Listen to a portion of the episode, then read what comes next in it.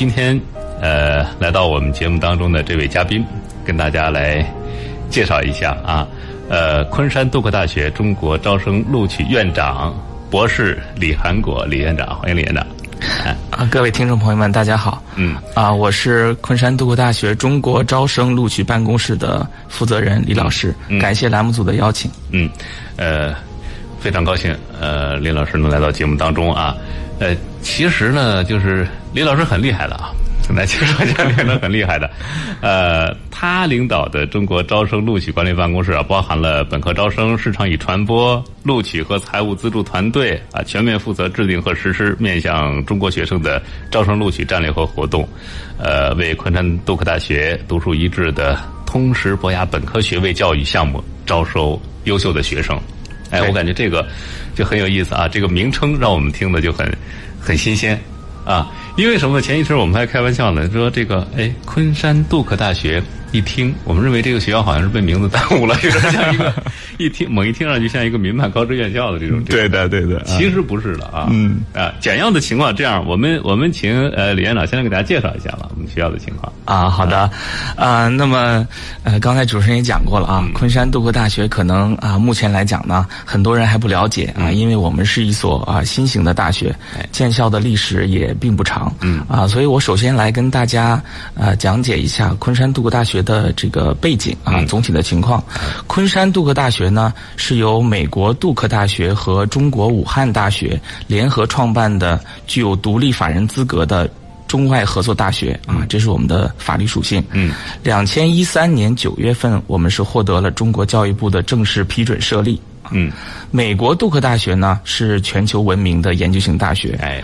被称为是南方的哈佛。嗯，啊，连续多年名列各种权威大学排行榜的全美前十、全球前二十嗯啊这样的一个位置。哎，那么昆山杜克大学呢，定位于世界一流的以通识博雅本科教育为特色的高水平研究型大学，啊，是美国杜克大学全球发展战略中最重要的组成部分，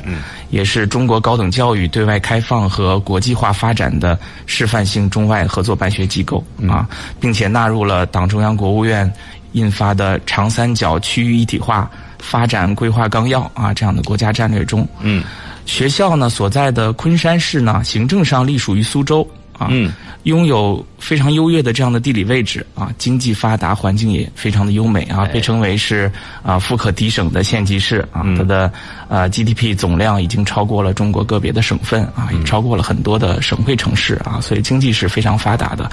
那我们的校园呢是坐落于昆山市的阳澄湖科技园，规划占地一千两百八十亩。嗯目前我们在使用的这个一期校园呢，配备了世界上最先进的现代化的高科技教学和生活设施，还有实验室。嗯，目前是中国唯一获得美国绿色建筑委员会 （LEED） 整体认证的绿色校园。哎，那么，投资二十亿人民币的二期校园呢，目前正在建设的过程中，预计是二零二二年的夏季投入使用。嗯那昆山杜克大学呢，从二零一四年开始呢，是率先开展了硕士研究生的培养。哎目前我们有五个硕士研究生项目。嗯二零一八年呢，是正式启动了本科学历教育。嗯，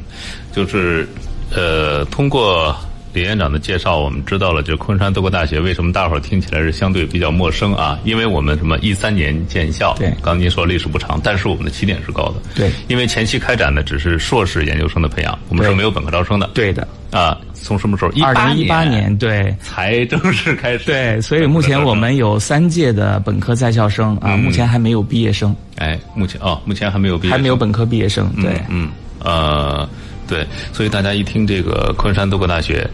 呃，可能第一感觉哟， 民办高职，因为呃学校的名字，很多人在不了解某一个学校的时候，都会望名生义。对对对啊，这其实是一种歪曲的一个一个理解的啊。是的啊，嗯实际上比起几年前哈、我觉得昆山杜克目前的在全国的这个认知度已经是有极大的提高了。嗯嗯啊，因为在之前像你提到的，我们刚刚建校的时候，我们只做硕士研究研究生项目，嗯，所以覆盖面比较窄。哎啊，现在在我们做了三年的本科教育之后呢，呃，非常多的学生和家长嗯都已经了解到昆山杜克了。啊哎嗯目前也有很多的嗯在校生和家长，他们的这种口碑的这个传播呢，也是帮我们近几年极大的提升了我们的这种社会知名度。嗯，就是以前可能只是在硕士层次，就更高层次里边有一个流传，对对啊，但是现在逐渐往本科方面了。对，哎，这三届在校的本科生，对，呃，那就是说，如果明年 二一年的这个考，您升入到本科，升入到昆山多个大学的话，那么再过一年就会迎来第一届毕业。对的，对的啊。二零二二年第一届学生毕业，对，那咱们详细来跟大家了解一下啊，讲解一下我们这个学校。首先，我硕士教育我们就不提了，我们从本科教育这一方面来讲啊。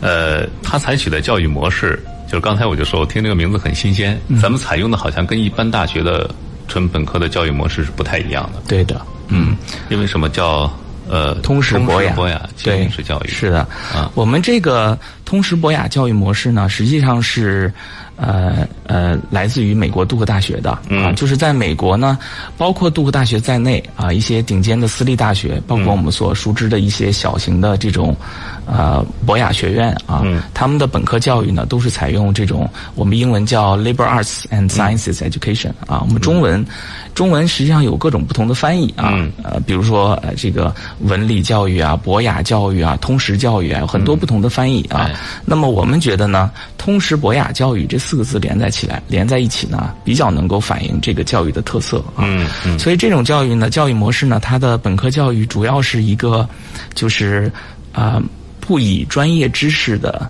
这种呃很窄的这种专业知识的灌输为目的，嗯，而是通过比较啊、多的跨学科的、跨专业的这样的一个学习啊，通过啊、这种高师高生师呃师生比。小班授课的这种方式，来去全面培养学生的啊综合素养，嗯啊，比如说一些核心能力啊，包括这个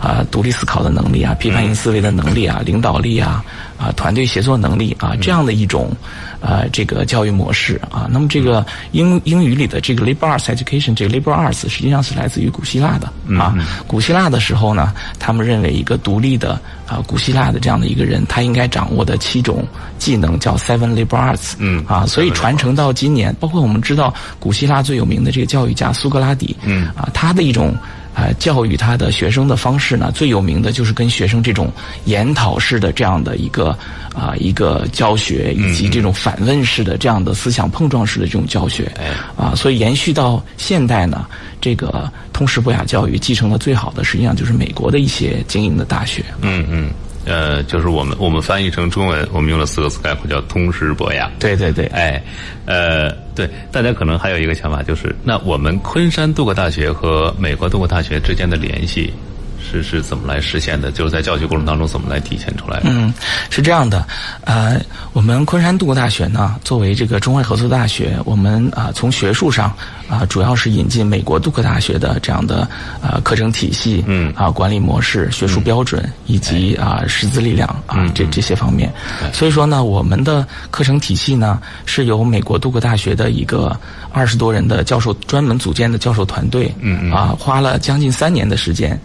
啊、在美国杜克大学非常领先的这个本科教育的基础之上，嗯，结合了一些比较目前比较先进的一些啊、本科教育发展的一些新的潮流和新的创新、啊，那么去规划了我们昆山杜克大学的这个本科呃教育的这个课程体系啊，所以说呢，从这个我们的课程体系啊，我们的学术标准以及我们的教授的配备，包括我们所有的教授，都是由美国杜克大学的教授聘任委员会，在全球范围内按照他的按照杜克大学的教师标准来去招募的，哦并且有相当一部分的课程呢是直接由美国杜克大学的教授来执教的、啊，所以说从学术标准、师资标准来讲，包括我们校园的这些硬件的标准，嗯啊，也都是有按照美国杜克大学的标准来进行的。就说是，其实是把全球呃通过了杜克大学这个评审标准的教授们集中在一起，对的，然后来开展授课的。是的。呃，那小班授课规模大概有多少？呃，这个小班授课呢是通识博雅教育非常重要的一个条件，嗯啊，那么它在啊、呃美国呢有一个有一个明确的定义啊，就是这个上课的学生的人数不能超过二十个人，不能超过二十，不能超过二十个人啊，超过二十个人就不能称之为小班了啊，就不能称之为在小规模。对 对，就是在统计数据上的时候就不能统计为小班授课了啊。那么在美国杜克大学呢，这样的顶尖的这种大学，它的小班授课的比例一般可以达到百分之八十嗯啊，这美国只有很少量的这种啊精英的大学能够做到啊。那么在昆山杜克呢，我们的小班授课的比例可以说是是超过了百分之八十，嗯啊，所以说除了个别的这种理科的一些基础性的课程之外啊，几乎所有的课程全部都是不超过二十个人的小班授课嗯啊。实际上，呃，大多数的课程一般都是十二三个人这样的一个规模，嗯哎所以说呢，这种小班授课就能让老师和学生呢，真正像一个小组讨论一样，这种嗯啊、课上课的时候有非常多的这种讨论、互动、思维的碰撞， 哎啊，这才能实现这种通识博雅教育的这种培养啊，嗯培养目标。这这种感觉啊。对对对啊，那孩子，呃，就还在我们昆山杜克大学期间，其实也是可以到杜克大学，对的美国杜克大学去去体验、去学习的。啊对的，对的，我们的啊、所有的本科生呢，啊、没有其他的附加条件，在大三的时候啊、都可以到美国杜克大学去学习啊、最多半年的时间。哦啊、到了那边之后呢，是啊、跟这个杜克大学的本科生住在同样的宿舍里面，啊、嗯一起上课，选修同样的课程，啊、一起啊、参加这个社团活动，就是啊，教育资源其实都是共享的。对，所以是个完全的这样的一个融入的这样的一个体验。嗯啊，对于这个我们的我对于我们的学生来讲，我觉得这是个非常非常宝贵的这样的一个机会。对，因为什么呢？呃，读万卷书还要行万里路。对呃，到了不同的一个地方，那你体验到是不同的这个氛围，是的不同的教学的方式，啊是的那么你可能你的视野要开阔很多了。，对的，更何况多克大学还有那么多将来你可以称之为校友的。 对，是的，共是产党 的名字，啊是的，尤其是呢，杜克大学是啊、呃这些顶尖的私立大学呢，它的呃招生规模实际上是很小的。嗯美国杜克大学每年只招收一千六百多，不到一千七百个本科生。才招收这么一 点儿。对的，啊啊所以说呢，能有机会去到啊、呃杜克这样的学校去进行啊呃长达半年的这样的一个进入式的这样的体验，嗯实际上对我们的学生来讲，实际上我觉得是特别令人羡慕的这样的一个机会，对啊我有自己也非常的羡慕 对，。尤其你从本科阶段开始就对的尝受到了享受到了一种小规模的这种精英教学。对的对的啊啊那很多家长可能也关心了，那说的这么热闹，我我们最后发的这个学位学历证书是是什么样的？嗯，我们所有的学生呢，包括中国内地的学生和国际学生，嗯他在毕业的时候呢，都能获得三张证书。嗯啊，也就是首先是美国杜克大学的学士学位证书，哦啊，美国杜克大学的对的学位，对的证书，啊这是含金量非常高含金的量高了嗯这个证书。刚才我提到，美国杜克大学每年只有一千六百多个学生能够对拿到这样证 书啊。那么在全球范围内呢，就只有在昆山杜克大学，嗯，还能够得到这个美国杜克大学的学士学位证书。另外呢，就是还有两张证书，就是我们昆山杜克大学作为。拥有独立法人资格的中外合作大学，我们有权颁发的两个证书嗯就是毕业证书和学士学位证学书士。学位证书嗯对，所以是一共是三张证书。哎，嗯学呃，在昆山德国大学毕业之后，你将获得的是三张证书。 对的啊对的这是很不一样的一个地方啊。是的嗯呃，有的，你看，呃，我们台一位同事啊，听了今天刚 应该正在听我们节目啊，他说我家孩子的师弟今年从南科大去昆山德国大学读研了啊非常好的一所大学 啊是嗯吧 是而且我觉得，甭说别的，就是咱们学校所在的这个位置，就是很吸引人的了。对的，啊我们的呃，之所以选择当年就是美国杜克大学的团队啊，之所以选择落户在昆山嗯呢，也是看中了这样的一个非常优越的地理位置。嗯啊，昆山呢是呃，在上海和苏州这两个超级大都市之间，呃之间对，出了从上海往西，出了上海就是昆山了。嗯嗯交通非常的方便。对啊，那么昆山和上海现在因为高铁非常发达，嗯所以基本上实现了一个类似公交化的一个出行。嗯，每天这个呃往返于昆山南站和上海两个高铁站之间的这个呃列车高铁呢，达到了一百二十多班。哎 呦，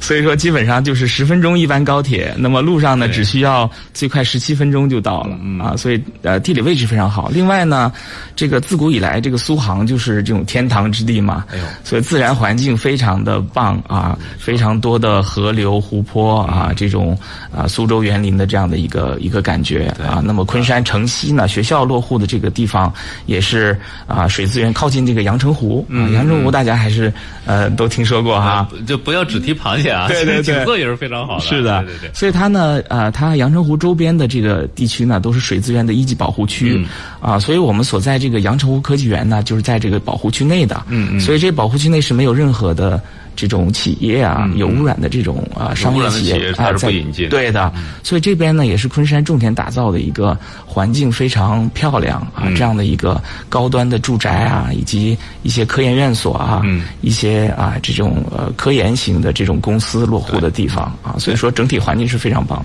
的。呃，为什么我们要提这个啊？是因为什么呢？现在很多学生和家长选择学校的时候，嗯，一是看他的这个表现出来的硬件，什么你能给我什么样的毕业证书？对你的学校层次在一个什么层级？再一个，还有很多人会选择他所在的区域。对啊，昆山这个地方，说的大家如果有对它有所了解的话，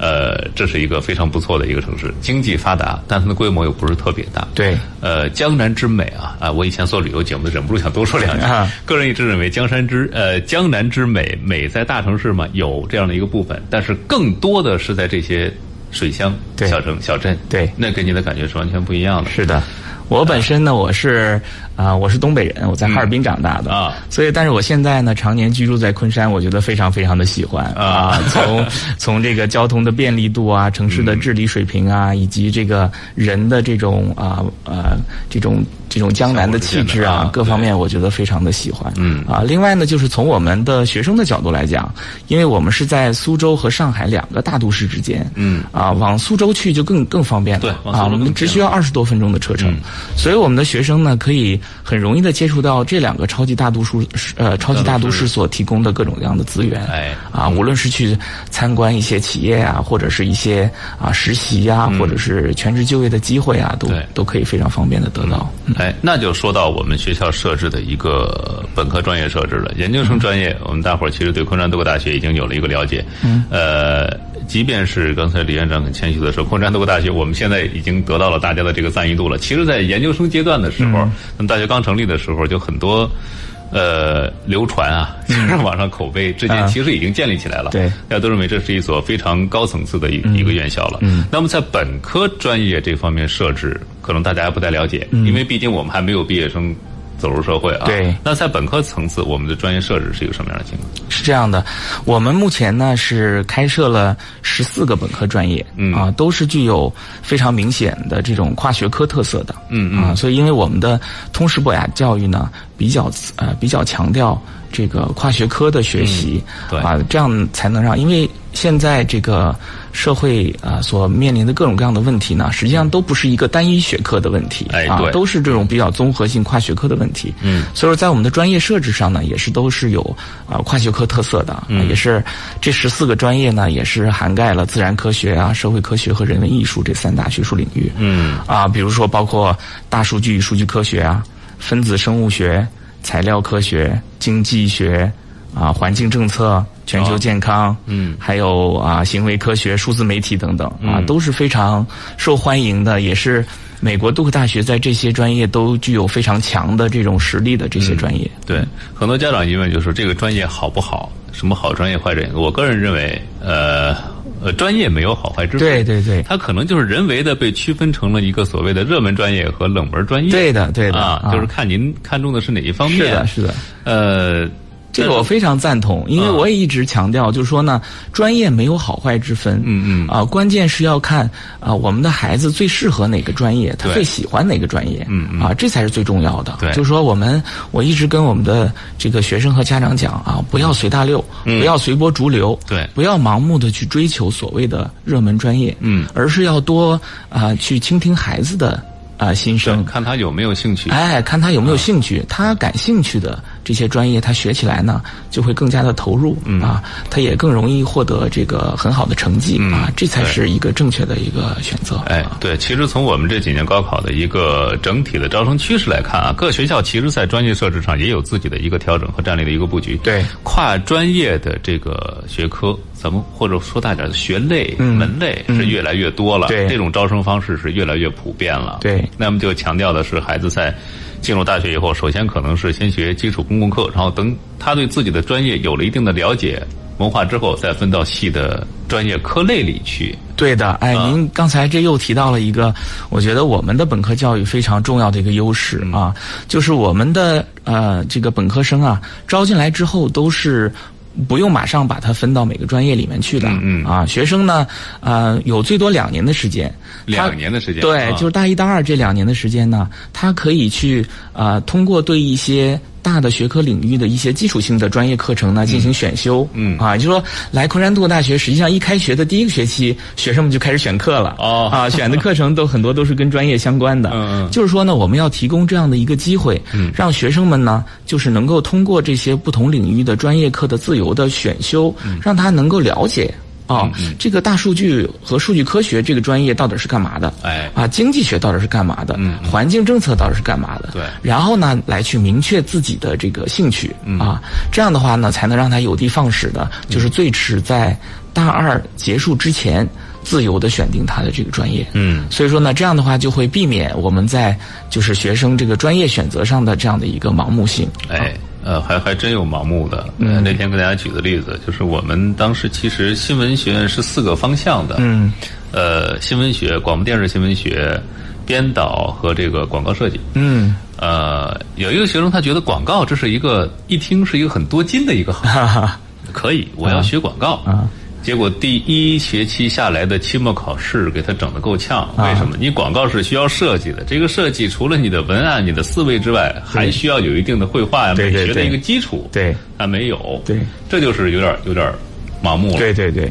对，所以说，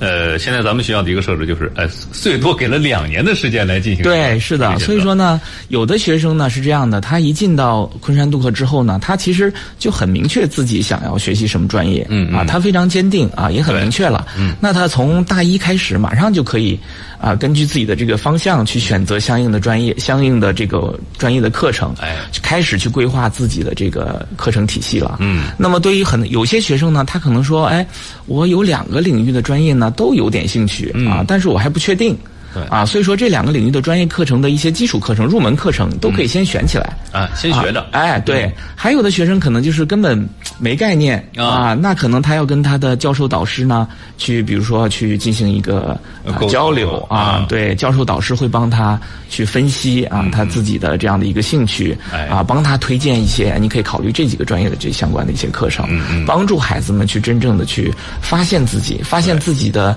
呃天赋，自己内心的热情，嗯哎啊，然后呢，这个我觉得是一个非常。本科教育非常重要的一个目标，嗯就是我们要去引导孩子去真正发现自己的这个理想、嗯啊，自己的天赋啊，做什么事情让他是觉得有热情、有激情的，哎啊，会会很快乐的做起来。学习什么专业会让他觉得很带劲儿啊？我觉得这是一个非常重要的一点啊。然后呢，给学生充足的这样的发现自己的机会和资源，让他在大二结束之前呢，就是在信息充分的一个条件下来去自由选定，嗯喜呃他喜欢的专业，而且是没有什么额外的附加条件的啊。有的家长有时候会问我说：“哎呀，比如说有些热门专业，比如说大数据专业啊，万一选的学生很多，哎会不会就有的学生就不能选 了啊啊？或者说有些冷门专业选的人少了，会不会你们就不开了？”嗯哎嗯我说这都不会啊，我们是呃学生完全有这个自由的选择权啊、嗯啊，即使这个专业只有两三个学生选，我们一样会开这个专业，并且一样会提供啊足够的这些专业课程，让学生们能够完成这个专业的学习。嗯，我觉得这是由我们昆山杜克大学的这个教学特色来决定的，因为我们一开始提到就是一个小规模，同时博雅精英教育的这么一种模式。对那么它所具有的优势就是，呃，我们的学生可以自主的来进行一个选科，对而不会产生太大的这个问题。对，啊，所以说，呃，也正是这样，能够保证了孩子们的一个学习的，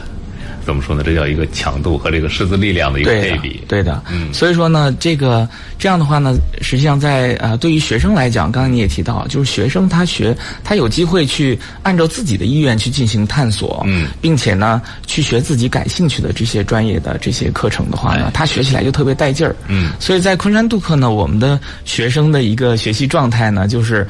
嗯，动力十足，就是很自在的。对，然后呢，就不会存在说好像我们要拿这个小鞭儿抽着他们去逼着他们学习一样的啊，都是每天把自己的这个学习规划的非常满啊，除了上课之外啊，下了课还要还要围着教授去进行继续进行沟通啊啊，然后再就是啊参加各种社团活动啊，还有其他的课后的小组讨论啊，课前的预习都是做得非常非常好。那么普遍反应呢，就是说很累。啊，我们的很多家长也反映，觉得孩子很辛苦，嗯，但是呢，孩子们都说他们很开心，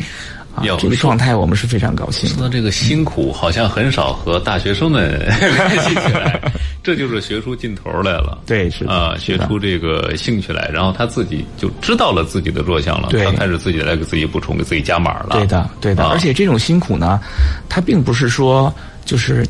教授留了很多很多的作业，嗯啊，让你每天除了上课啊，其他时间都要在自习室里面去做作业，一直到半夜几点，不是这样的。嗯，实际上孩子们呢，就是除了上课之外，他还有很多丰富的这样的一些啊兴趣爱好，嗯所以他会参加很多这种社团活动啊，包括很多都是这个社团的这种发起人嗯啊、创始人。另外呢，课后还有一些小组的作业，嗯学校呢组织的一些活动，他们也非常积极的参加。哎嗯学校请来的外国呃，就是外面的专家来做的讲座，他们也非常的专心的去非常喜欢啊听。对对对这样的话，他把整天的每天的日程呢安排的又丰富，嗯啊又充实，嗯，而且呢，他们就是也会去就是非常积极的去拥抱这样的一种学习方式啊。对，嗯，呃，理科我不太熟啊，文科我知道，因为我当年升入大学的时候，我的一位老师跟我讲过一句话，说你是学文科的，嗯我说对，我也只能学文科，因为这 个，呃，而且对文科特别感兴嗯趣。他说那好，你升入大学以后要认真学，而不信你出来看啊，四年以后就是你的这个文学院里的人，嗯。呃，认真学习的，能够当那个混日子人的老师啊这是绝对不夸张的。嗯啊，呃，就是为什么会有一部分人在那混日子？首先可能是选错专业，他不太感兴趣；对其次他没有学习的自我学习及对自我加压的动力。对啊，是的呃，这些就是从我们的起码这三届本科毕业，呃，还不叫毕业生哈，对本科阶段学生的情况来看是挺好的。对的，所以说您刚才又提到了一个很重要的一点，就是这个文理的分科。对，那么这一点呢，在昆山杜克大学呢，我们这个文理的这个界限是非常模糊的。看出来了，啊就是咱们，我刚才还要打算说，完这个话题，咱们讨论一下这十四个跨学科特色的这个专业。对就好像文理科没有那么分的特别明显。，是的，嗯啊、所以说我们的学生，不管你是高考的时候是文是理啊，考进来之后呢，所有的这十四个专业，实际上对于我们所有的学生来讲，你最终都是可以选择的。哦也就是说，你高中的时候学文科的，你一样可以啊。选择我们的这个应用数学啊，或者是材料科学这样的专业啊，只要你这些先修的基础课程你能把它学下来，就完全没有问题。只要你具备了这个基础课程的这个哎通过能力，嗯对的，我们的一些就说，即使是打算他选呃，打算选一些社会科学和人文艺术这些这类的专业的学生，嗯他同样可以选修一些啊、这种理科类的课程，嗯来去锻炼自己，拓宽自己的这个这个能力的这个基础。哎所以说就是有一个，我记得我们有一个浙江的女孩子啊，之前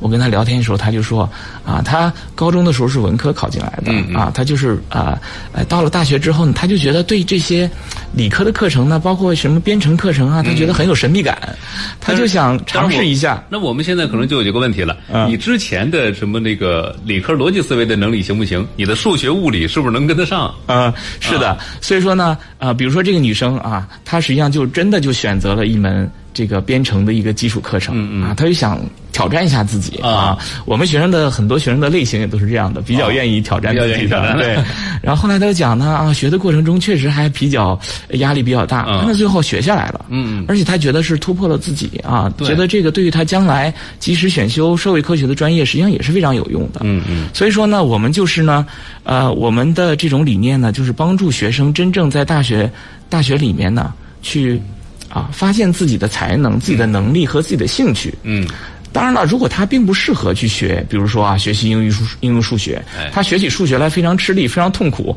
他并没有这个爱好。对当然了，我们也不鼓励学生去强行的选择这样的专业，对吧？但是如果你确实是啊，对于这些数学的一些基础课啊，你学的时候完全没有问题，表现不错，嗯而且呢，孩子自己也觉得我学起来其实其实很呃那个很游刃有余，我觉得很快乐学这个，那是完全可以的。嗯，所以我们不存在这个啊、明确的一个文科理科专业的这样的一个鸿沟。嗯啊，只要你有能力，只要你觉得你有兴趣，你能学得下来，嗯啊，你都是可以去选择这方面的专业的。哎啊，然后到手还是能够拿到我们这三张证书的。对的，对的，是的啊，呃，我觉得刚才这段话体现了李院长对自己学生的一个满满 的一个自信、啊。的，啊，当然也是对我们教育教学资源的一个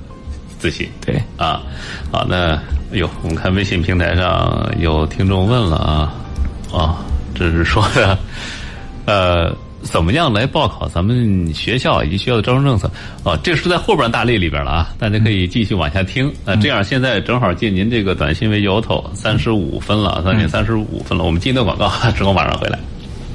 呃，今天来到我们节目当中是昆山杜克大学中国招生录取院长李韩果博士啊，呃，欢迎李院长来到节目当中。就是通过刚才李院长给的介绍，大家对于昆山杜克大学可能是有了更进一步的这个了解。嗯同时呢，对于在昆山杜克大学上学的学生们，多了一丝的羡慕， 也 是啊，能够享受这么好的教育资源啊。呃，那有学生就问了，我怎么能够升入到昆山杜克大学？嗯咱们的这个录取途径是什么样的？招生模式，给大家介绍一下。嗯好的，那我来，呃，跟大家介绍一下我们的一个招生录取模式。嗯，啊，对不起，呃，昆山杜克大学的我们的本科招生的选拔模式呢，是借鉴了以美国杜克大学为代表的这样的世界一流大学的招生录取经验和做法，并且结合呢中国的高考，啊、采用综合评价择优录取的这样的一种啊、模式。嗯，这种模式呢，就能够让每个考生呢都能够有机会在这个申请的过程中呢，全面展示自己独特的才华和发展潜质，啊，所以具体来讲呢，我们采用的是称为“五四幺”的这样的综合评价模式，啊，也就五呢就是高考成绩占到最后的是否能够被录取的这个决定的百分之五十的权重，哦，啊，我们学校的自主综合评估呢，占到了百分之四十。嗯，啊，另外就是学业水平考试啊，占到了百分之十这样的一个权重，所以我们简称它是“五四幺”这样的模式啊，也非常好记。哎，那么应届高三学生呢，如果想要报考昆山杜克大学呢，第一步就是要去提交网上的入学申请材料。嗯，啊，提交这个材料呢，我们是有截止日期的。嗯，呃，我们有两个申请轮次，啊、一个截第一个申请轮次的截止时间呢是元月三号，啊啊，也就是明年的一月一月三号，对对对，啊，另外一个第二个轮次呢，就是我们的明年的春节假期结束之后的这个二月十八号，嗯啊，也就是说明年夏天参加高考的这些应届高三生呢，你必须最晚在啊春节假期结束之后啊就提交。入学申请，嗯啊，然后才能有后续的报考和录取资格，所以这哎个我要强调一下对的，因为每年呢都有这样的一些遗憾，嗯就是我们这个，比如说啊，每年的二月份、三月份啊，一直到高考结束之后的六月份，嗯都有家长打电话来、说，我们想报考昆山杜克啊，应该怎么填报啊？哎我们说，那你没有参加我们的这个没有综合参加评价网上的报名对，没有提交网上入学申请 的话，我们入学申请在一月三号就结束了、嗯啊，所以说就没有录取资格了。对所以我们今年呢，也是为了避免这样的一个减少这样的遗憾吧。嗯今年我们在二月十八号增添了一个春节结束的时候这样的一个轮次。嗯啊，，所等以于说现在是两个轮次，对，这样的话呢，等于这个申请的时间窗口稍微再长一些，哎啊，对那么呃，这个呃，申请截止，网上申请截止之后呢，嗯我们就会组织老师的团队呢，对这些网上申请材料呢进行初审啊，评估打分啊，嗯哎然后呢，我们会邀请一部分的申请者呢，参加明年啊三、月初和四月初在学校举办的这样的校园日的活动，嗯，来去接受这英文面试和写作测试的考核。啊，英文的嗯面试和写作，写作测试。对，这英文面试呢，就是呃双盲面试啊，嗯两个老师对一个学生这样的二十分钟的用英文进行的面试啊，哦嗯这是不不考核中呃不考核专业知识的面试，更多的其实很像老师跟学生之间的聊天。啊，就是互相了解，哎，对，但是过程是全英文的，全英文的。因因为我看的早了一眼，就是咱们招生简章，咱们在本科阶段就是全英文，嗯全英，文的教学啊，昆山杜大学是全英文的教学，所以我们对这个学生的这个英文的表达能力啊、要求就嗯要求比较很高高一了些。嗯对，啊、另外呢一项就是这个写作测试，写作测试呢实际上就是一个三十分钟的英文的命题作文。嗯啊，我们要考察一下学生的这个笔头的这样的一个啊英文写作的能力嗯哎啊，就这两项考核，呃。另外呢，我们的校园日活动呢还会举办一些其他的比较丰富多彩的，让学生和家长来进一步了解学校的这样的活动。嗯嗯比如说，我们会请一些教授呢来去呃就一些不同的题目去讲课啊、嗯让学生们去，这是不是考核项目？所以说学生们不要有压力、哎啊，就听听我们的这些教授在用全英文教学啊、讲授不同课题的时候这样的一个感觉啊，这是不是他想喜他喜欢的这样的一种嗯嗯啊教学方式啊，呃，因为我们也觉得这种双向选择是很重要的。我们的综合评价的目的是筛选出真正适合昆山杜克大学的教育模式这样的学生啊。对那么这个面试和写作测试结束之后呢，这个我们占到了百分之四十权重的这个自主综合评估的部分就算完成了。嗯啊，那么我们会在啊、呃明年的四月四月下旬吧，嗯应该会发布一个最终的通过了自主综合评估的一个入围名单。哎啊，那么上了这些入围名单的考生呢，那么恭喜他们就可以在就是高考分数出来之后呢，在提前批次高考志愿填报的提前批次，嗯啊，填报昆山杜克大学了。哎，这个时候你是有了一个报名的资格，报名资格了嗯对，没有上这个入围名单的呢，等于就是没有通过我们的综合评估，就没有资格填报了。哎，那么在高考分数出来之后呢，我们会把这个入围的这些考生的呃高考成绩呢，嗯把它折算成这个百分之五十这样的一个权重的分数，嗯，和之前的综合评估的这个分数加起来，嗯还有就是学习水平考试的这十分儿啊哎，把它加起来，嗯啊，以这个最后的这个五四幺的这个。折算的这个分数来来来作作为为是否依录取的这个依据，嗯嗯，这是最后的一个凭证。，对对对，呃，我感觉咱们好像在分数这一块儿，我们看的倒不是很，呃，起码不是唯分数论。对我们是非常不唯分数论的啊，一呃大家从我们的这种啊从录取方式啊这哎个就可以看得出来，对，因为我们的这个学校的自主评估是在前面进行的，高考只是最后一步哎，所以说如果你呃打个比方，如果你其实呃就只有只会考试，嗯啊别的可能没有任何的亮点就，是或你跟教授的这个全英文的交流啊，可能你的发音什么都是好的，但是你没有什么亮点。对，可能你在前面的自主综合评估阶段就出局了，就没有机会展示你自己高考超高的这个分 数，是吧？啊，所以说，呃，但是高考分数还是在我们的这个。呃，评五四幺的机制里面还是占到了最大的权重，占到了一半儿嘛。嗯，所以说如果孩子的这个高考分数比较高的话，还是比较有优势的我。觉得这也是跟咱们目前的一个整体情况做的一个结合。，对，嗯，对，所以我们希望呢，通过我们这种综合评价的方式，实际上大家听起来好像这个。呃，周期比较长嗯哈，我们实际上对于我们的招生团队来讲，工作量也是非常的大。嗯，啊，但是呢，我们希望通过这种综合评价的方式呢，能够真正招收到那些啊全面发展的嗯啊孩子，除了学习成绩之外呢，还能有很强的这样的好奇心啊、进取心、嗯社会责任感啊、冒险精神、团队合作精神，也还有这样领导力潜质，就是比较全面发展的孩子。哎啊，这样的，呃，我觉得同时呢，他们也要对昆山杜克的这种啊、本科教育模式呢，也有也有比较充分的了解和认可、啊。我觉得我们觉得这样的学生是最适合我们的培养模式的学生。对啊。这刚个才李院长您提到一个词，就是双向的一个选择。双嗯向选择，对可能很多学生家长听到这词蒙圈了，我来报考你的学校，我还要选择你 吗？就是对，其实是的。对。我听您的意思就是，如果有学生在英文的问答当中对我们学校提出了某种质疑，或者说提出了某些建议，反正我们反倒是欢迎的。是的，是吧所以我们才会在那个呃校园日的这个这天的活动里边安嗯排非常多的，比如说除了面试的考核和写作测试之外，嗯我们也是让家长跟着孩子一块儿来、一块儿来学校的。哎就认认识一下我们的校园。对，然后我们的我们会组织一个校长面对面的活动、嗯啊，让这些家长们直接呢去跟我们的这个校长和常务副校长呢去进行对话、啊，有任何的问题呀、都可以进行一个沟通。嗯哎再就是都可以来比如说教授做的这种模拟教学的这种活动啊，嗯还有我们会请一些在校生啊和家长进行一些分享，因为我觉得这个双向选择是非常重要的。嗯其实我们知道，比如说你要申请啊美国的这些顶尖大学啊哎，杜克大学也好，斯坦福也好，实际上他们这些学校最看重的，如果有一样东西他们最看重嗯的呢，实际上就是所谓的契合度。哎，哎，对，就是你这个你这个孩子呢，为什么这么喜欢我们？嗯啊，昆山杜克，以及呢，你是不是真正的适合我们昆山杜克这个模式？嗯这是我们非常非常看重的。哎所以说呢，这个如果要发现这个契合度呢，不论是从学生和家长的角度，还是从我们学校的角度，嗯都需要听通过很多的这样的了解、沟通啊，包括在面试的过程中，实际上我们很多孩子都呃面试结呃结束之后呢，反映说，哎呀，一开始我进去很紧张，啊啊以为我面试就是要被考核嘛，结果发现跟两个教授聊了二十分钟的天就出来了，聊天非常开心啊。哎所以觉得这些教授都非常的和蔼可亲嗯啊，所以他就会非常的喜欢昆山读大学这个氛围。对嗯所以我觉得我们这个综合评价的这个过程呢，实际上就是为了能够充分的让学生和家长以及我们学校之间实现一个双向的了解，充分的了解。嗯对这样的在高考填报志愿的时候呢，学生和家长才能够做一个最理性的啊最。最合理的，对他来讲最合理的这样的一个判断。对啊，就是在咱们学校的教育理念当中，就是你的高考分数是什么，我们是摆在其次的。对，你这个孩子有没有培养的前途？对你的这个表现出来的精神气质和我们杜克大学的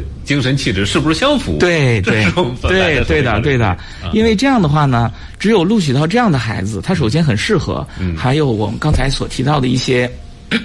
一些那样的一些啊啊、就是啊、气质特嗯点，比如说他很有好奇心，很强的好奇心哎啊，这样的话他才会啊、学习的时候一个自处于一个自主学习的一个状态。另外呢，他比较有团队合作精神啊，所以我们有很多的啊、课程的作业都是团队啊、团队进行的作业啊，所以说这个这样的孩子进来之后呢，他才能够真正做到是如鱼得水，嗯啊，他处于一种非常好的主动学习的状态。这样的话，我们教授呢教学的时候，他也会有一个很好的这样的一个教学体验，嗯啊，这是为什么我们要。通过这种综合录取的、综合评价录取的这样的方式嗯啊，如果是唯分数论，只通过啊、就是高考这个分数啊啊、嗯这样进来的孩子，有可能他对昆山杜克的了解并不充分，对嗯那他进来有可能他会不习惯，啊，他有可能会后悔，那么这个不是我们想看到的对，哎就啊是说，虽然，哎，我能问一句，咱们学校的本科前几届的录取分数是多高吗？呃呃，是这样的啊，我们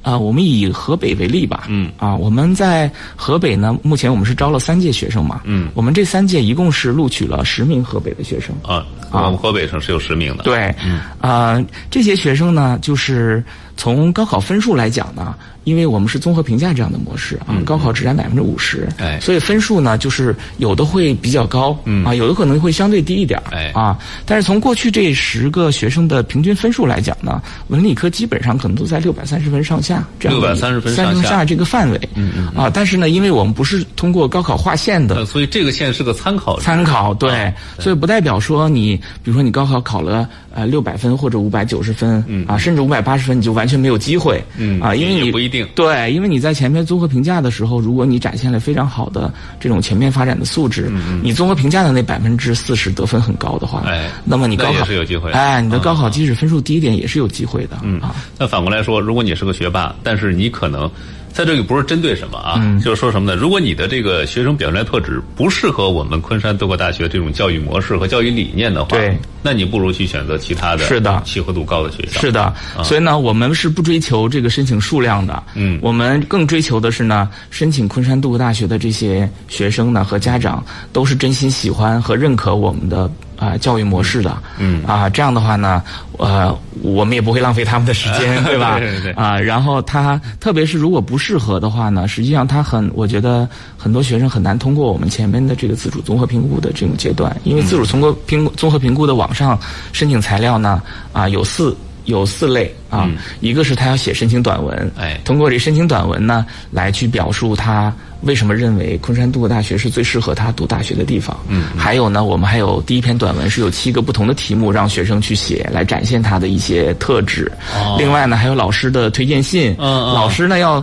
要从老师的角度来告诉我们，他认为这个孩子身上是的什么样儿的闪光点是什么样嗯的，跟我们的契合度是什么样的。另外，就还有面试。嗯，所以说呢，层层的这些。评估呢，都是为了能够真正的去呃考察孩子们跟昆山杜克大学这种教育模式的一个契合度，这个是非常嗯重非常重要的。哎，从契合度来选择适合自己的学生。对啊，学生其实也是在选择我们学校的这对个的过程。对的是的啊，就是说这个过程是相对很严谨的。嗯是的，嗯嗯，呃，今年的话，呃，咱们这个招生人数是每年要要要增加的吗？我们这个招生人数呢，每年其实是不固定浮动的、不固定的。嗯嗯我们是怎么样确定这个每个省的这个名招生名额呢？我们就是在前面做这个自主综合评估的时候，包括网网上申请材料的评估啊，还有这个面试和英文测试啊，也写作测试这些，我们在全国范围内都是采用统一的标同一个标准的。嗯嗯，我们在四月下旬最后发布的那个通过呃我们自主综合。评估的这个名单呢，也是在全国范围内的一个名单。哦所以说这个名单出来之后呢，我们再去看，嗯，这个七百，比如说今年我们招生计划招生是全国招生二百四十个内地呃学生，学生嗯那么我们的这个名单呢，一般都是三倍于这个数字，嗯，所以今年的这个名单应该会是有七百二十个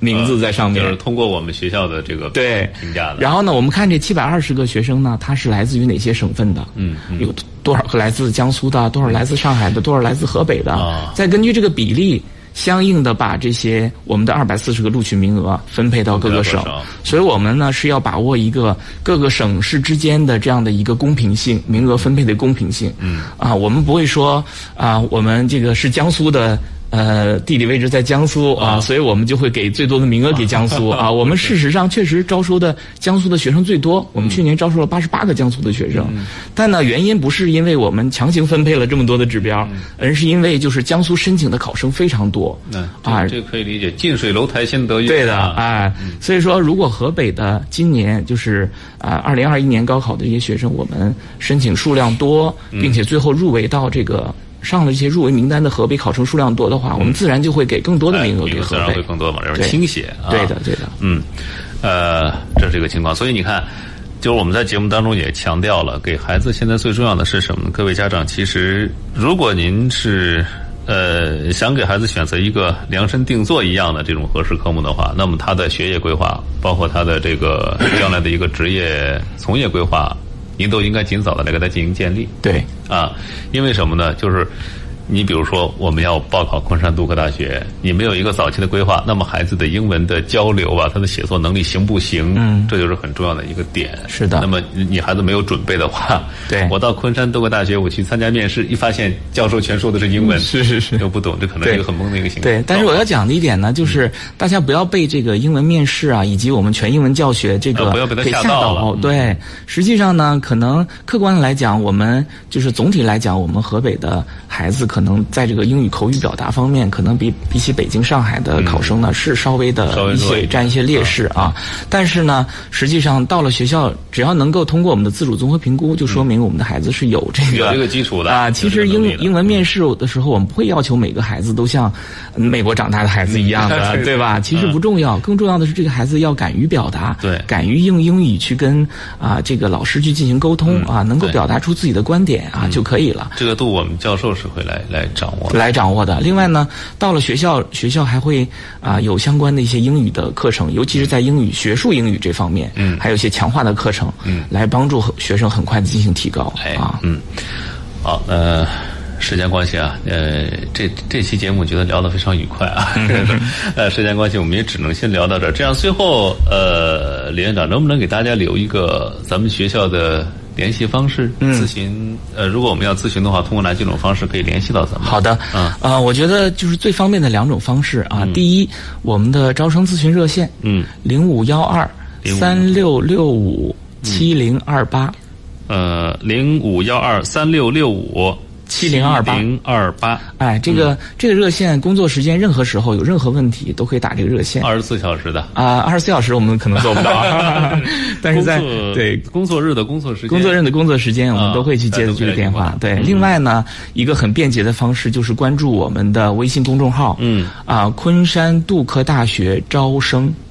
招生对，要有招生这两个字哎啊，要不然你的昆山杜大学学校的公众号呢，可能不会的发太多的关于本科招生的这样的信息啊。就嗯昆山多个大学招招生的生微信公众号。嗯对，只要关注这微信公众号，再看一下我们之前发布的一些推送啊，嗯啊、我们以后啊、呃关于招生的一些啊、呃信息啊，招生简章都会在这里面发布。对，我一直其实跟大家强调说，孩子在高中学习阶段，那么在后边这些事情其实是需要家长来进一步操心的啊。嗯 啊，再跟大家重复一遍，昆山多个大学的招生咨询热线零五幺二三六六五七零二八。啊对对好啊，非常感谢李院长来到节目当中。那我们就先聊到这儿啊，非常感谢啊，感谢栏目组，好谢谢。也谢谢各位的陪伴与收听，我们下期节目再会啦。